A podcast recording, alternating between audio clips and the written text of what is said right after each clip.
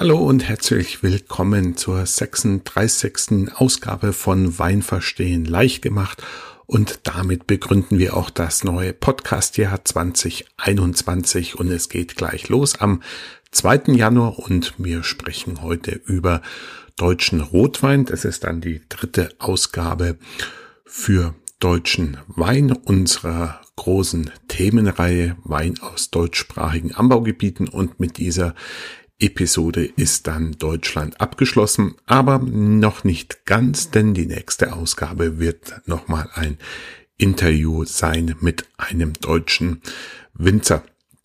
Ja, zunächst einmal äh, Vielen Dank für die vielen Aufträge von euch für Online-Weinproben. Ich war jetzt die ganze Zeit ganz schön busy vor Weihnachten und jetzt auch zwischen den Jahren. Ich habe für viele Firmen Online-Weinproben als ähm, Weihnachtsfeierersatz gemacht und dann auch für Privatleute hauptsächlich nach Weihnachten, die ähm, ja mit ihren Freunden und Familien mit mir gemeinsam Wein probieren wollten.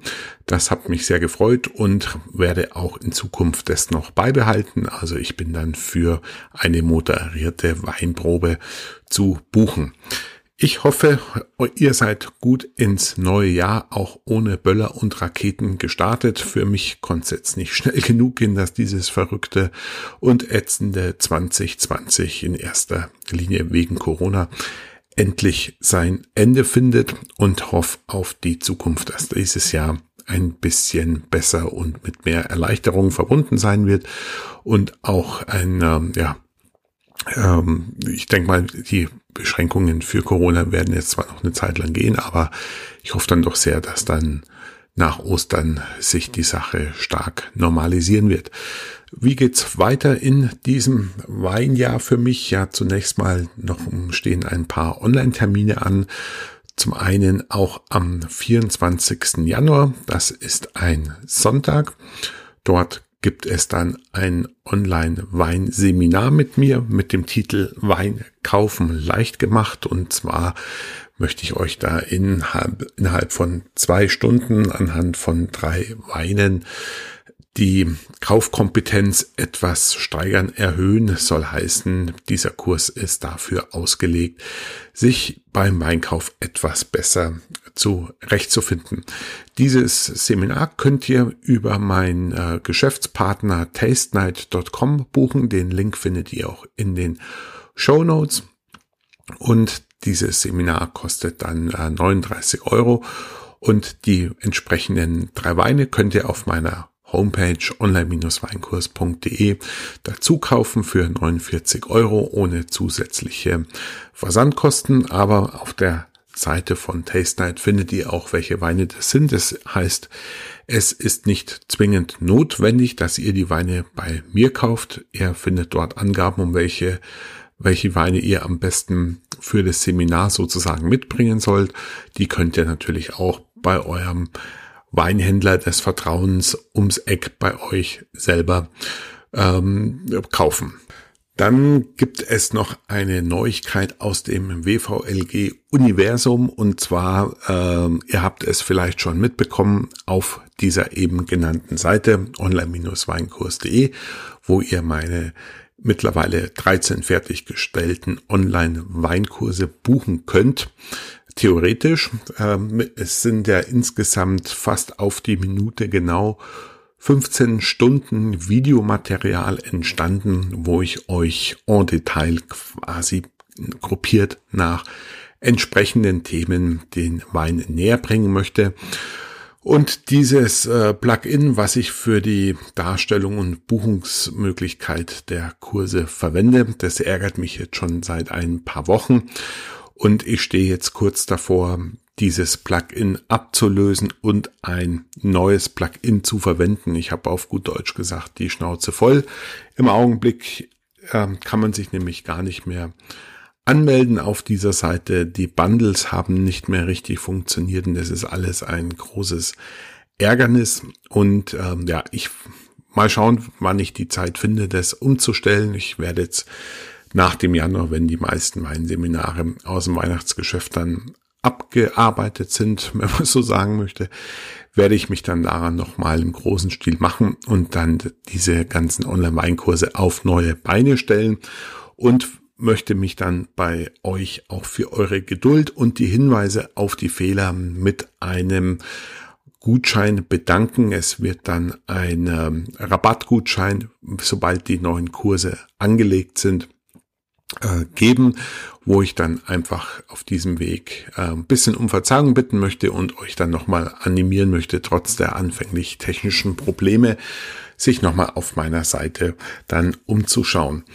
Das ähm, ja, sagt das vielleicht nochmal weiter und die Leute, die bei mir schon Weinkurse gekauft haben. Ich versuche auch dann das zu entsprechend zu portieren, aber sollte bei einem dann das Abo nicht mehr funktionieren, dann bitte ich euch, wie ja es viele von euch schon gemacht haben, einfach sich bei mir nochmal zu melden und dann versuche ich das wie immer schnellstmöglich zu beheben. Heute geht's also um deutschen Rotwein und ich habe mir die zwei wichtigsten deutschen Rebsorten äh, dafür ausgewählt, das am praktischen Beispiel euch zu demonstrieren. Unser erster Wein wird dann der Grauwacke Spätburgunder von Meier Nekel von der A sein und der zweite Wein wird dann ein trockener Dornfelder sein von dem Weingut Hänsel aus der Pfalz in Bad Dürkheim.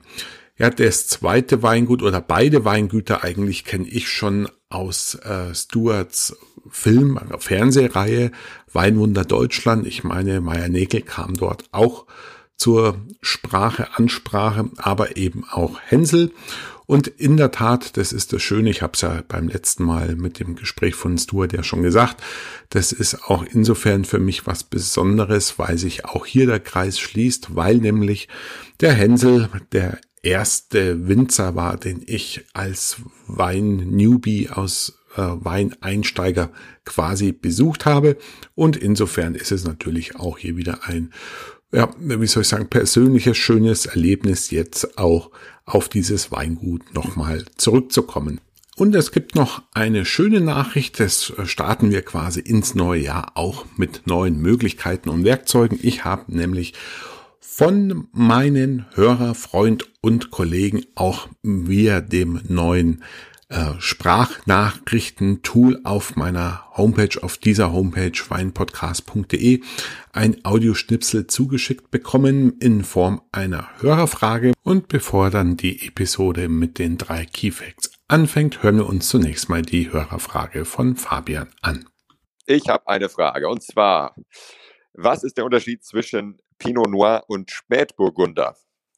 Soweit ich weiß, handelt es sich um die gleiche Rebsorte, aber es soll trotzdem einen Unterschied geben, ähm, vielleicht im Erntezeitpunkt, aber äh, ja, mich würde mal ähm, deine Meinung dazu interessieren, ähm, wie sich äh, die beiden dann geschmacklich äh, unterscheiden oder im, im Ausbau.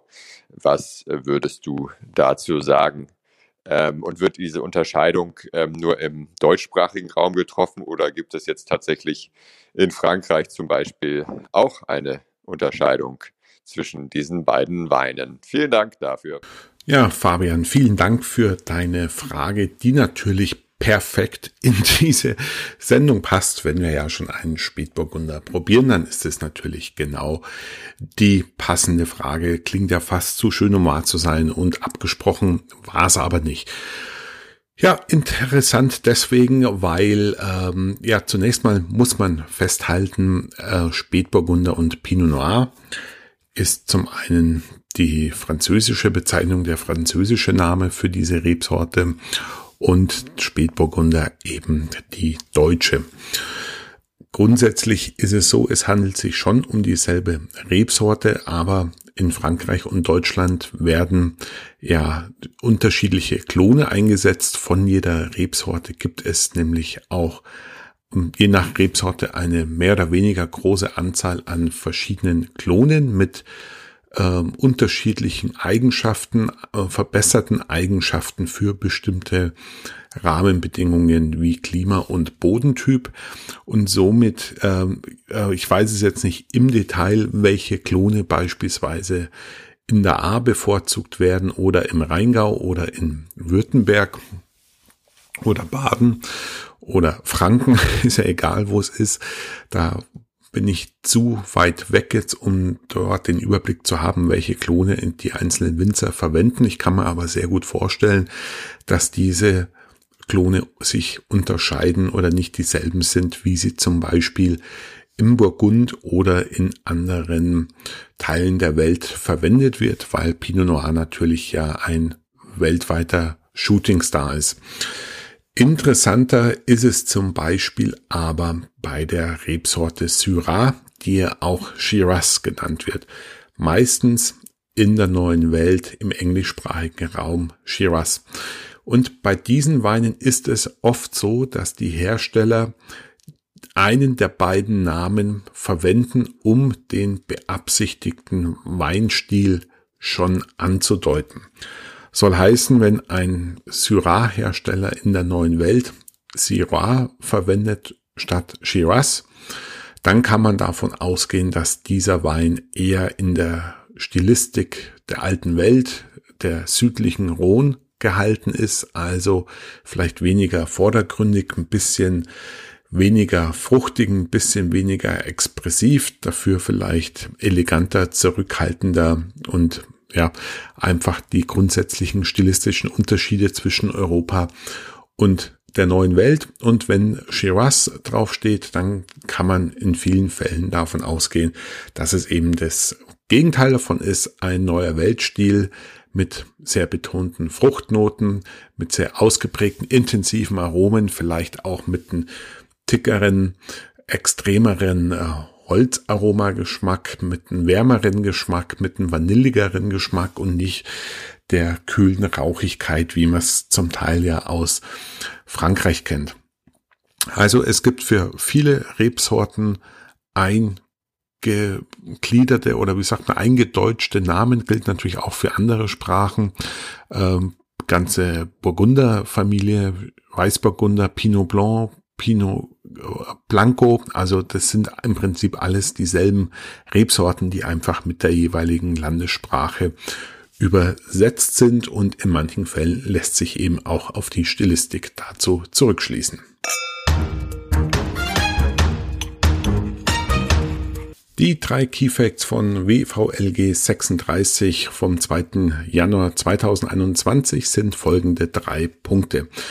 Punkt eins: da rote Rebsorten normalerweise im Mittel mehr Wärme vertragen und brauchen, ist Deutschland tendenziell eher ein Weißweinland. Die Rotweinmenge beträgt circa 33 Prozent. Zweiter Key Fact. Durch das kühle Klima fühlt sich bei uns der Spätburgunder und sein kleiner Bruder Frühburgunder recht wohl, so dass wir durch diese Rebsorte, die ein ausgesprochen hohes Qualitätspotenzial hat, ähm, können sich diese beiden Rebsorten hier sehr gut entwickeln und wir mittlerweile Spätburgunder oder Pinot Noirs erzeugen können, die sich im internationalen Konkurrenzen sehr gut durchsetzen können. Dritter Key Fact, wie wir an diesem Wein gleich sehen werden, ist die Farbe des Rotweins, seine Farbintensität und Transparenz kein Kriterium, was die Qualität des Weines widerspiegelt. Ja, bevor wir mit der Verkostung unserer beiden heutigen Rotweine beginnen, zunächst wie immer etwas Theorie, die aber heute besonders kurz ausfallen sollte, weil ich einfach die Verkostung, das Kennenlernen des deutschen Rotweins ein bisschen im Mittelpunkt stellen möchte, aber trotzdem ein paar Worte vielleicht zum deutschen Rotwein allgemein. Grundsätzlich muss man festhalten, Deutschland ist ein Weißweinland. Das liegt zunächst mal an der geografischen Lage um 50 Grad Nord ganz grob und damit sind wir ja ein sogenanntes Randzonen-Klima, das angewiesen ist auf steilere Lagen und große Wassermassen, damit dort Wein einfach reproduzierbar und durchgängig von hoher Qualität produziert werden kann. Grundsätzlich und ganz pauschal gesagt ist es ja so, dass rote Rebsorten etwas mehr Sonne brauchen und auch vertragen, so dass in der ganz groben Verteilung Richtung Äquator die roten Bestände grundsätzlich etwas zunehmen.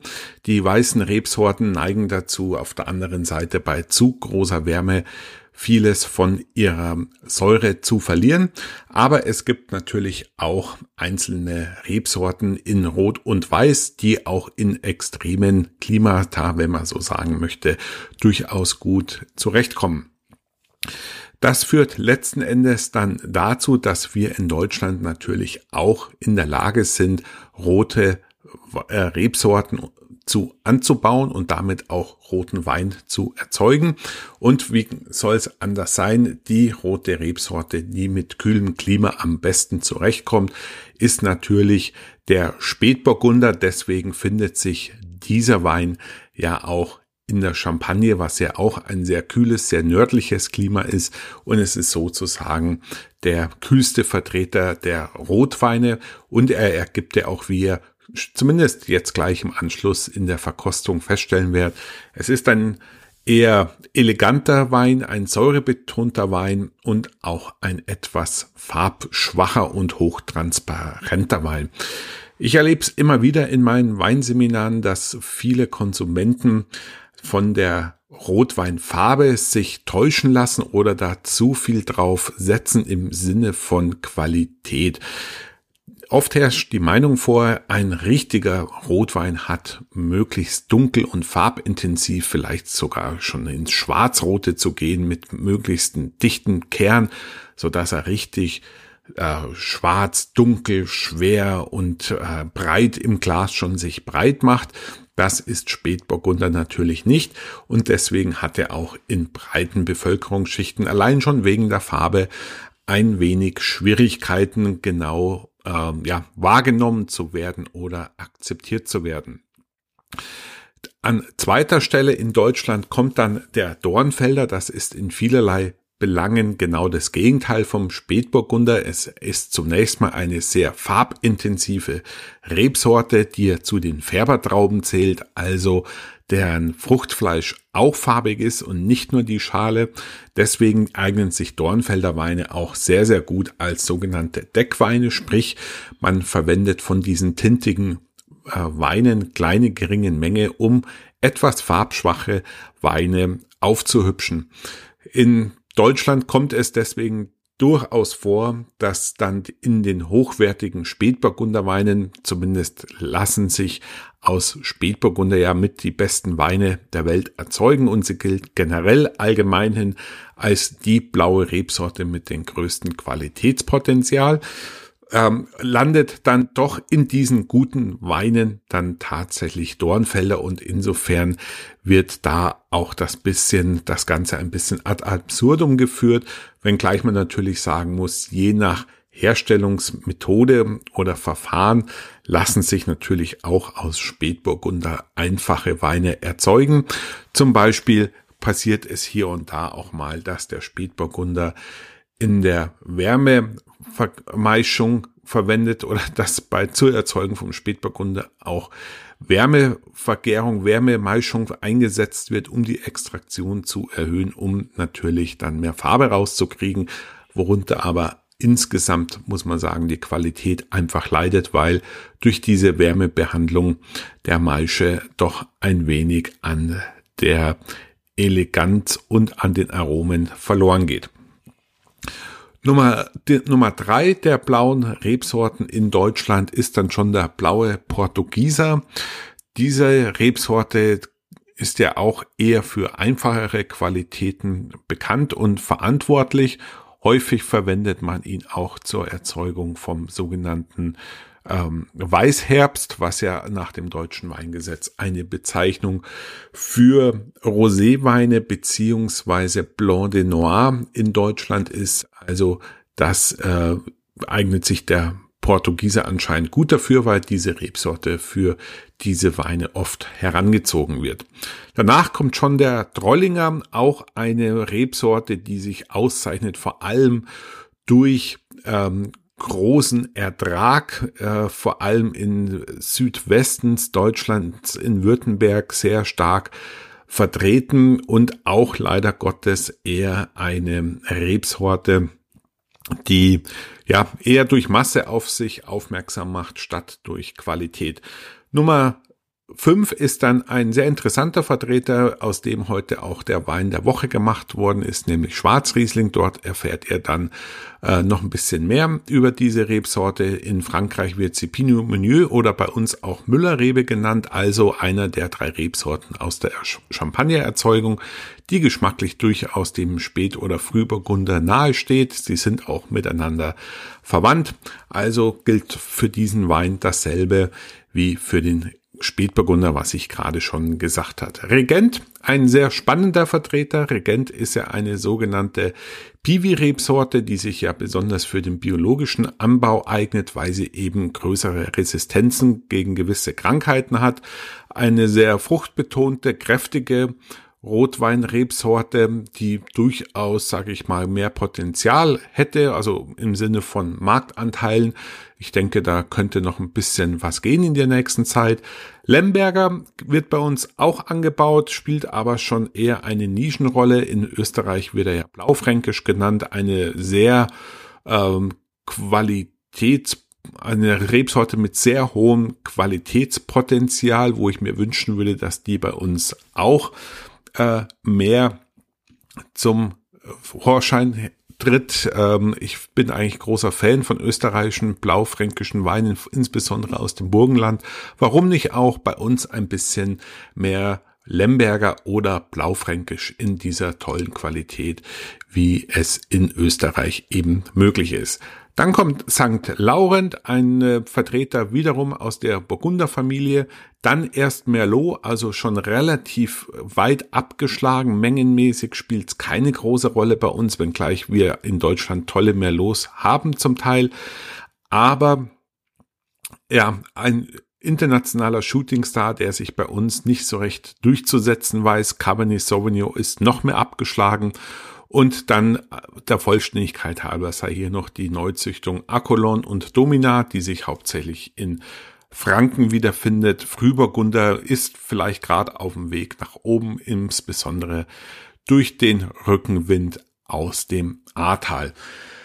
Also alles in allem haben wir natürlich, ähm, sage ich mal, eine andere Stilistik bei Rotweine, wie man sie vielleicht aus Südeuropa ähm, und äh, der neuen Welt kennt, aber wir können mittlerweile gerade im Bereich Spätburgunder durchaus auch in Konkurrenzen mit Burgund und anderen großen Weinanbaugebieten eine sehr, sehr gute Figur machen, so dass ich am Ende des Tages sagen würde, unser noch sehr kühles Klima ist vielleicht sogar auch ein kleiner Glücksfall für den deutschen Weinbau und unsere Rotweine, da wir damit die Chance bekommen, mit Hilfe der Spätburgunder Traube einfach exzellente Rotweine vom absoluten internationalen Spitzenniveau zu erzeugen.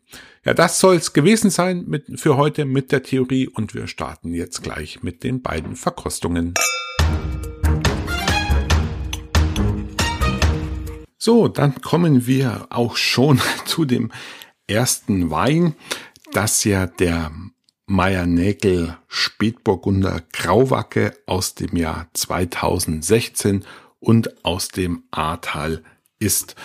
Schauen wir uns zunächst wie immer die Flasche an. Es ist, ähm, ja, ich finde die Etiketten eigentlich sehr schön von Meier Nägel. Es ist ähm, sehr übersichtlich gehalten. Ähm, ich möchte nicht sagen einfach. Es ist sehr ansprechend, schwarz mit goldener Schrift, nicht überladen, macht einen modernen Eindruck und ich finde es stilistisch einfach gut gemacht. Auf der Rückseite wird dann natürlich die Erzeugererfüllung, Abfüllung ähm, erwähnt, aus wo der Wein herkommt. Wir befinden uns ja hier im Ahrtal. Der Wein hat 13,5 Prozent Alkohol und oben am Flaschenhals prangt groß und repräsentativ der VDP-Adler und deswegen, wie ich es ja schon mal erklärt habe, wird dieser Wein dann nach dem deutschen Weingesetz nur in Anführungszeichen als deutscher Qualitätswein bezeichnet, aber es ist im Prinzip ein Wein von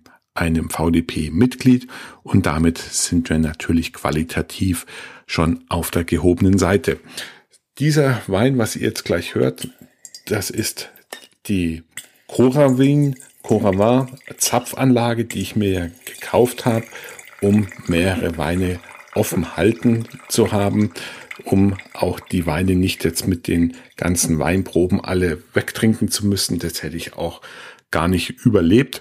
Und das ist, wie gesagt, ich habe es euch ja in der Facebook-Gruppe ja schon gezeigt, ähm, eine Argon-Druckflasche, die quasi den Wein mit Hilfe einer Nadel durch den Korken im Flaschenkopf durchdrückt und somit kann die Flasche als ungeöffnet gelten und hält sich natürlich entsprechend lang. Der Hersteller verspricht hier drei Monate haltbar, wenn schon Wein aus der Flasche entnommen worden ist. Für mich hat sich die Investition von 200 Euro für diese Weinseminare und Weinproben online äh, schon mehr als bezahlt gemacht. Zum Wein selber zurück. Zunächst wie immer erstmal die Farbe. Ja, wie zu erwarten war ein sehr transparenter, farbschwacher Wein mit ähm, von fast schon Purpurfarben mit glänzenden, brillanten, rubinroten Reflexen. Ein, äh, ja, nicht ganz schmaler, wässriger Rand und der Wein ist natürlich völlig klar. Dann riechen wir mal rein in den Wein ja, ganz typisch, ist einfach dieses Kirscharoma, diese Schattenmorellen. Aber wir sind ja hier in der A, wie gesagt, das heißt, wir haben hier auch die oft zitierte und in dem Interview mit der Stefanie erwähnte Mineralität der A-Weine, eine gewisse Würzigkeit. Denke irgendwie an Oregano jetzt im ersten Moment ein bisschen blutig. Das ist auch ein interessanter Aspekt. Da komme ich vielleicht nochmal in ähm, der nächsten Episode nochmal zu sprechen. Man kann in der Tat bei manchen Weinen ein Aroma, was man mit Blut beschreiben könnte, bezeichnen. Also da geht es auch um mineralische, eisenhaltige Weine. Das hat für mich hier so einen ganz leichten Anflug. Da gab es auch mal einen sehr interessanten Artikel darüber in der Zeitschrift Schluck. Die werde ich aber euch dann eben beim nächsten Mal euch genau vorstellen als Buchempfehlung. Also die Nase dieses Weins sehr typisch, kirschbetont, mineralisch, würzig und durchaus von, ja, Mittel plus Intensität, würde ich sagen. Schwenke ich mal das Glas. Ja, da ändert sich so viel nicht. Ich stelle immer gerade die Frage, ob der Wein im Holzfass ausgebaut war, ich würde sagen ja. Ein Ticken war er im Barrikfass möglicherweise, aber ein sehr zurückhaltender Holzeinsatz, so dass die Frucht nicht darunter leidet. Ich kriege jetzt Lust auf den Wein, ich probiere ihn jetzt mal. Hm.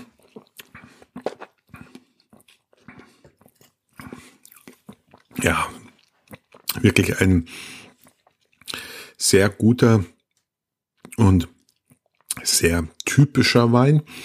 Ähm, Spätburgunder ist immer sehr äh, säurebetont, also er ist knackig, er ist frisch, er hat einen leichten Körper. Die Tannine sind sehr geschliffen, kaum zu spüren, ganz feinkörnig. Hm. Bisschen Kripaller, aber kein Vergleich natürlich jetzt mit ein Syrah oder ein Cabernet. Hier haben wir einfach sehr zurückhaltende Tannine, sehr feinkörnig, sehr angenehm im Mund, sehr leicht, sehr elegant, sehr fokussiert auf die Fruchtaromen. Der Alkohol ist gut integriert, würde ich jetzt als ähm, ja nicht negativ auffallen, aber ähm, läuft einfach so mit. Er ist einfach ein lockerer Wein. Man unterschätzt vielleicht sogar ein bisschen auch den Alkoholgehalt. Und die Länge des Weins würde ich schon als sehr lang bezeichnen. Die Fruchtaromen bleiben gut am Gaumen haften. Hm. Ja, einfach wirklich sehr gut ausbalanciert, sehr typisch und ähm, klassischer Vertreter für einen mineralischen, säurebetonten Spätburgunder von der A. Insofern würde ich das Qualitätsniveau hier als sehr hoch einschätzen und der Wein ist natürlich auch nicht ganz billig, liegt einfach an der Handarbeit, die in diesem Anbaugebiet nötig ist. Und mit 16 Euro ist der Wein eigentlich ganz gut bepreist und äh, hatten so gesehen auch ein gutes Preis-Leistungsverhältnis. So, und unser zweiter Wein ist ja der Dornfelder aus der Pfalz von Hänsel. Äh, ja, diese beiden Rebsorten haben natürlich eine große Diskrepanz zwischen dem, dem Qualitätspotenzial des Spätburgunders auf der einen Seite und der sehr beliebten Dornfelder Rebsorte in Deutschland, die für Menge mehr bekannt ist wie für Qualität, möchte ich mal so sagen vielleicht. Aber er hat natürlich ein paar Fans durch das, dass er halt so ein sehr bäriges Aroma hat, sehr farbintensiv ist, oft auch nicht trocken ausgebaut wird, was ja für viele auch interessant ist. Aber zum Glück ist dieser Wein trocken. Dornfelder, ja, die Rebsorte, die mit zu den farbintensivsten Rebsorten zählen überhaupt. Sie wird deswegen oft als Färbertraube bezeichnet oder verwendet, sprich wenige Mengen an Dornfelder werden farbschwachen Weinen zugegeben, um deren Farbe zu intensivieren, ohne den Geschmack jetzt wesentlich zu beeinflussen. Und der Dornfelder ist außerdem einer der ganz wenigen Rebsorten, deren Fruchtfleisch und damit der Saft auch farbig ist und normalerweise befindet sich die Farbe oder die Farbpigmente des der blauen Trauben ja nur in der Bärenhaut, in der Bärenschale, beim Dornfelder eben nicht. Dort ist auch das Fleisch farbig. Wir haben hier eine äh, Literflasche, das heißt, ähm, wir haben einen sogenannten Literwein, was im ganz normalen Fall eigentlich immer die Einstiegsqualitäten der Weinproduzierer sind, Produzenten sind. Und somit erwarte ich jetzt schon in der Reihenfolge, dass dieser Wein qualitativ wahrscheinlich nicht an den Grauburgunder von Mayenäkel heranreichen wird. Muss er auch nicht. Der ist einfach anders konzipiert, dieser Wein. Und die, wie gesagt, die Rebsorte bringt auch nicht so viel Potenzial mit. Also wir haben hier eine Literflasche mit 12% Alkohol immerhin aus 2016 auch, also der Wein ist auch nicht mehr ganz jung. Es ist auch ein deutscher Qualitätswein und ähm, der Wein hat dann entsprechend eben auch einen Schraubverschluss, was jetzt in dieser Preisklasse allerdings völlig normal ist. Wie gesagt, der Preisvorteil für einen Schraubverschluss ist natürlich fast 50 ähm, einen halben Euro bis ein Euro zum Teil und hier beim Flaschenpreis von sieben Euro rechnet sich das dann einfach nicht, einen anderen Schraubverschluss zu verwenden. So, dann machen wir mal die Flasche auf. Gucken wir mal. Bin schon auf die Farbe gespannt. Ja, und da hat man natürlich schon das Gefühl, es läuft hier Blut ins Glas hinein. Selbst der Schaum beim Einschenken ist noch farbig. Es handelt sich hierbei um ein ähm, Purpurrot, also deutlich lilane Reflexe. Der Wein ist fast äh, undurchsichtig, er ist wenig transparent, hat einen sehr dichten Kern. Der wässrige Rand ist so gut wie nicht vorhanden und der Wein ist natürlich frei von Trübstoffen. Dann riechen wir mal rein. Ja, und hier das ganz typische Beerenaroma. Ich habe hier aber auch, was ein bisschen interessanterweise, ein bisschen mich jetzt am Pinotage erinnert, eindeutige Kaffee- und Teernoten, also rauchige Aspekte, würzig, nicht nur Beeren, also ja, würde ich sagen, ich würde den Dornfelder jetzt tatsächlich schon als sehr gelungen und komplex bezeichnen. Da hätte ich jetzt äh, eher mit was Schlechterem gerechnet. Ich kenne zwar den Hänsel, insofern ist es ein Käse, was ich jetzt sage, dass ich was Schlechtes erwartet habe. Aber in der Nase wirkt der Wein auf mich jetzt auf jeden Fall erstaunlich komplex und ist eine sehr positive Überraschung. Mhm.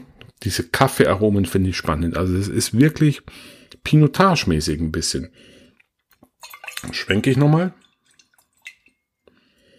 Ja, dann geht's ein bisschen weg. Also ich würde es dann eindeutig für Holzfassaromen halten, logischerweise. Was soll es auch anders sein? Die treten ein bisschen in den Hintergrund, wenn man das Glas schwenkt. Und dann zeigt sich jetzt die typische Bärennote noch ein bisschen stärker. Ja, sehr angenehm, sehr ansprechend. Hm. Hm.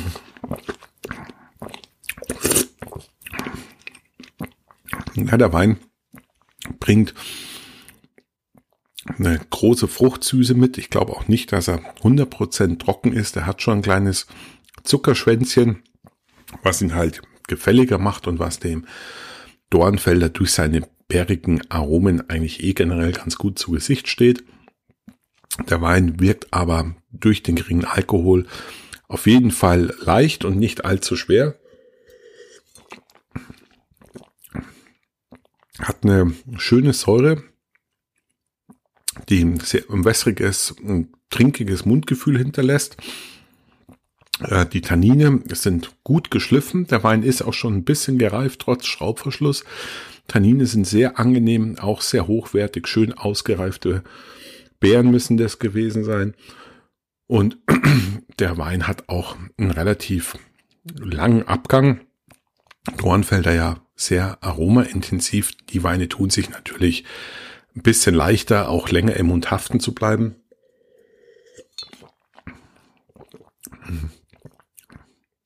Also ich muss sagen, ein wirklich sehr schön zu trinkender Wein mit, der leicht zugänglich ist, der Spaß macht zu trinken, der leicht wirkt, der aromaintensiv wirkt, der eine gewisse Komplexität mitbringt, im besten Sinne kein typischer ähm, Dornfelder ist, wie man sich, ähm, wie man es kennt oder befürchtet, möglicherweise sogar. Nein, hier ist es wirklich sehr gut gemacht. Schöne Holzaromen, die im Gaumen gar nicht mehr so stark auftreten wie jetzt ungeschwenkt in der Nase.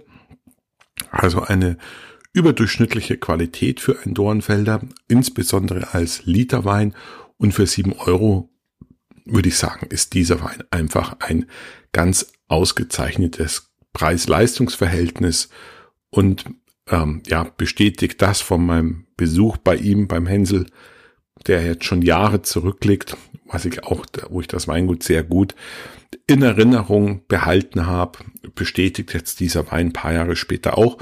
Und die Hänselweine übrigens sind immer an einem sehr klaren, modernen Etikett zu erkennen und meistens irgendwie ein Fliegerbezug. Der, das Weingut liegt ja direkt am Flugplatz von Bad Dürkheim.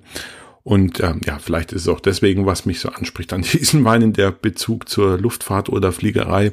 Aber die Weine sprechen auch ganz ohne diesen Rahmen, dieses Framing, äh, spricht der Wein trotzdem gut an und ich kann ihn wirklich nur sehr empfehlen für Leute, die auch deutschen Rotwein möchten, der ein bisschen mehr intensiver ist, ein bisschen wärmer in der Stilistik herankommt und wie gesagt hier durchaus sogar an einen südafrikanischen Pinot Noir Pinot Noir sei schon, an einen südafrikanischen Pinotage erinnert.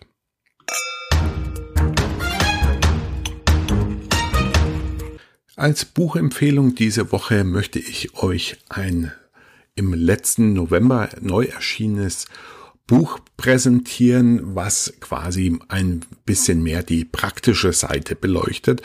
Und zwar nennt sich dieses Buch 111 deutsche Weine, die man getrunken haben muss von Carsten Henn. Und dieses Buch könnt ihr in den Show Notes, also mit dem Affiliate-Link in den Show Notes direkt bei Emerson für circa 17 Euro bestellen. Ja, dieses Buch hat immerhin 240 Seiten und behandelt eben elf großartige, herausragende Erzeugnisse und Winzer aus Deutschland. Und ich denke, das ist ein ganz guter Guide, um sich in der stilistischen Vielfalt, was Deutschland zu bieten hat, etwas zurechtzufinden, das ganze Thema vielleicht ein bisschen systematischer und angeleiteter angehen, weil ich ja auch in den Weinproben, die ich jetzt gehalten habe, um Weihnachten herum, immer wieder darauf angesprochen werde, wie man dort quasi den Einstieg in die Weinwelt am besten gestalten kann. Und der ultimative Tipp ist einfach, möglichst viel Weine probieren und wie wir von Stuart ja gelernt haben, möglichst im direkten Vergleich probieren. Und da hilft einfach auch ein bisschen ein systematisches Gerüst, was dieses Buch bietet und natürlich auch die einzelnen Weine präsentiert, so dass damit auch möglich ist, dass ihr eure eigene Geschmacksempfindung und Beschreibungsbefähigung für Weine ein bisschen schulen könnt. Ich finde so Bücher immer ganz interessant, weil man damit eben auch unbekanntere Ecken der Weinwelt beleuchten kann und somit auf dem besten Weg ist, auch ein Kenner des deutschen Weins zu werden.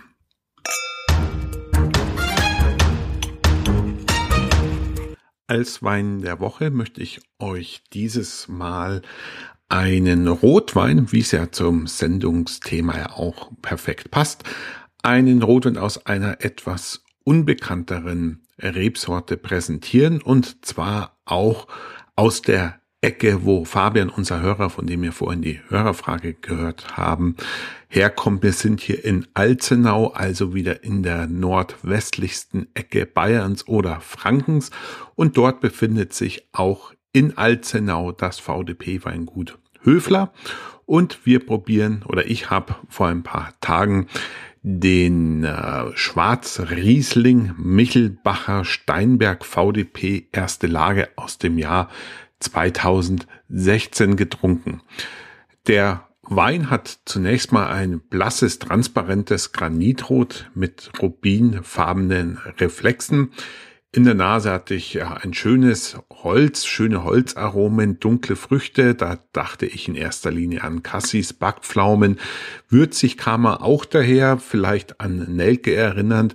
Insgesamt war aber die Aromaintensität etwas zurückhaltend, etwas verhalten, aber das hat den Wein nur eleganter erscheinen lassen. An Gaumen dann überraschenderweise intensive Schwarzkirsche, eine knackige Säure, ein langer Abgang, leichter Körper und ich hatte dann schon ein bisschen das Gefühl, hm, es geht schon stark in die Spätburgunder Ecke.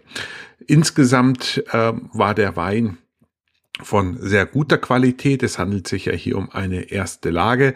Der Wein wird für 18 Euro verkauft, also durchaus schon höheres Preissegment, aber für diesen Wein einfach durchaus angemessen. Ja, der Schwarzriesling ähm, hat zunächst mal eigentlich gar nichts mit Riesling zu tun. Ja, was ihn ähm, ja ähnlich macht mit dem Riesling ist vielleicht seine knackige Säure und die etwas blässliche Farbe. Tatsächlich handelt es sich aber hier um den Pinot Meunier, wie wir ihn vor allem aus der Champagne kennen und dort natürlich auch Müller-Rebe genannt wird, beziehungsweise Pinot Meunier heißt ja der Pinot Müller, weil eben die Blattunterseite auch oft ausschaut bei dieser Rebsorte wie angestaubt. Also geschmacklich durchaus ähnlich. Vielleicht ein Ticken mehr wie Frühburgunder, der ja auch ein bisschen würziger oft noch daherkommt wie der Spätburgunder, aber die nahe Verwandtschaft in die Burgunderfamilie schlägt sich eindeutig im Charakter dieses Weines nieder.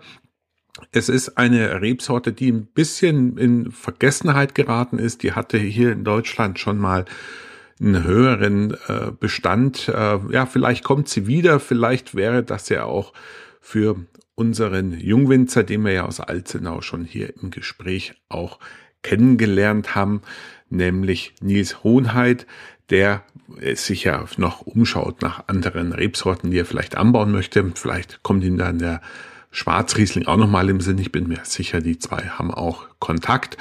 Und ja, ich finde es eigentlich eine schöne Nische, eine schöne Abwechslung, eine schöne Ergänzung an das Rotweinsortiments Deutschland. Es geht halt eher in die elegante, säurebetonte Richtung. Hat jetzt nichts natürlich mit äh, ausladenden, schweren, fruchtbetonten im Sinne von marmeladigen Weinen zu tun, sondern es ist eindeutig schon eine sehr filigrane elegante Angelegenheit dieser Wein und so gesehen ist er jetzt äh, keine großer Unterschied oder, oder wie soll man sagen, Ergänzung zum Spätburgunder, sondern vielleicht dann tatsächlich eher ein Ersatz. Aber nichtsdestotrotz ein spannender Wein, eine tolle Rebsorte, die es gilt im Hinterkopf zu behalten und dieser Wein ist auf jeden Fall ein sehr guter Vertreter für die äh, Schwarzriesling-Weine.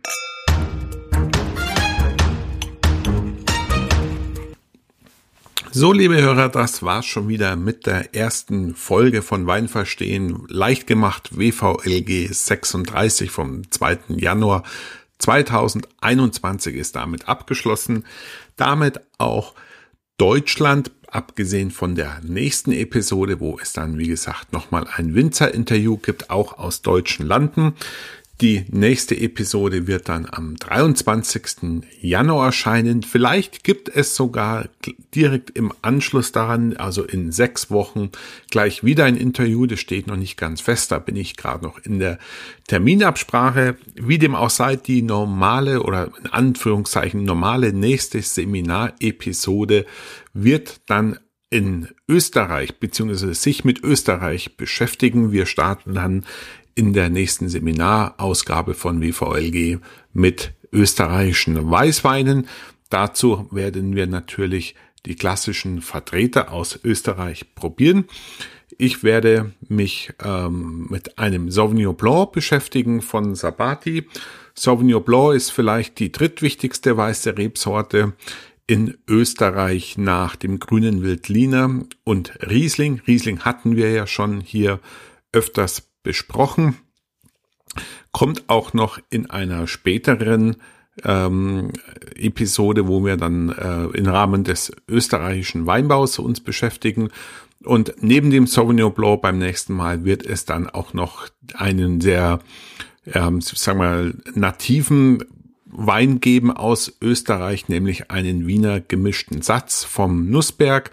Da freue ich mich schon sehr drauf, mit diesem Wein da mit euch gemeinsam zu verkosten. Und wie gesagt, beim nächsten Mal am 23.01. dann nochmal ein Interview mit einem deutschen Winzer aus dem Ahrtal.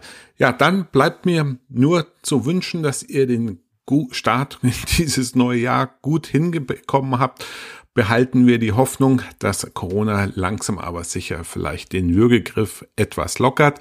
Tretet meiner Facebook-Gruppe bei. Es sind knapp 100 äh, Leute schon Mitglied.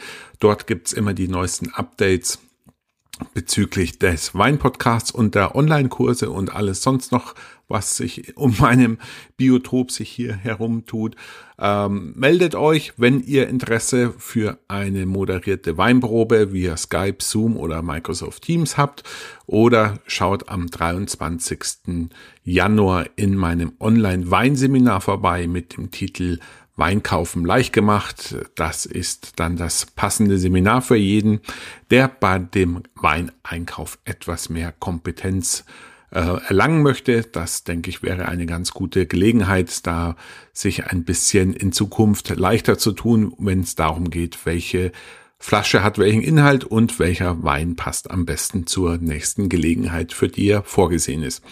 Ich bedanke mich wie immer fürs Zuhören. Es hat mir riesig Spaß gemacht, euch letztes Jahr durch das Weinjahr zu begleiten und ich bin sehr gespannt, was wir dieses Jahr noch gemeinsam hier auf diesem Kanal erleben werden.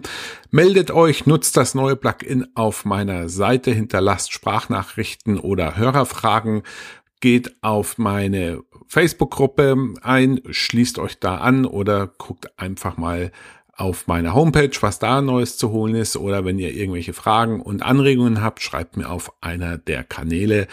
Twitter, E-Mail, Anrufen geht natürlich auch in der Zeit. Freut mich auch immer wieder mit euch direkt sprechen zu können. Wie auch immer, schließt die Feedback-Schleife und in diesem Sinne verabschiede ich mich für heute und wünsche euch wie immer genussreiche Grüße aus München. Euer Florian. Ciao, Servus.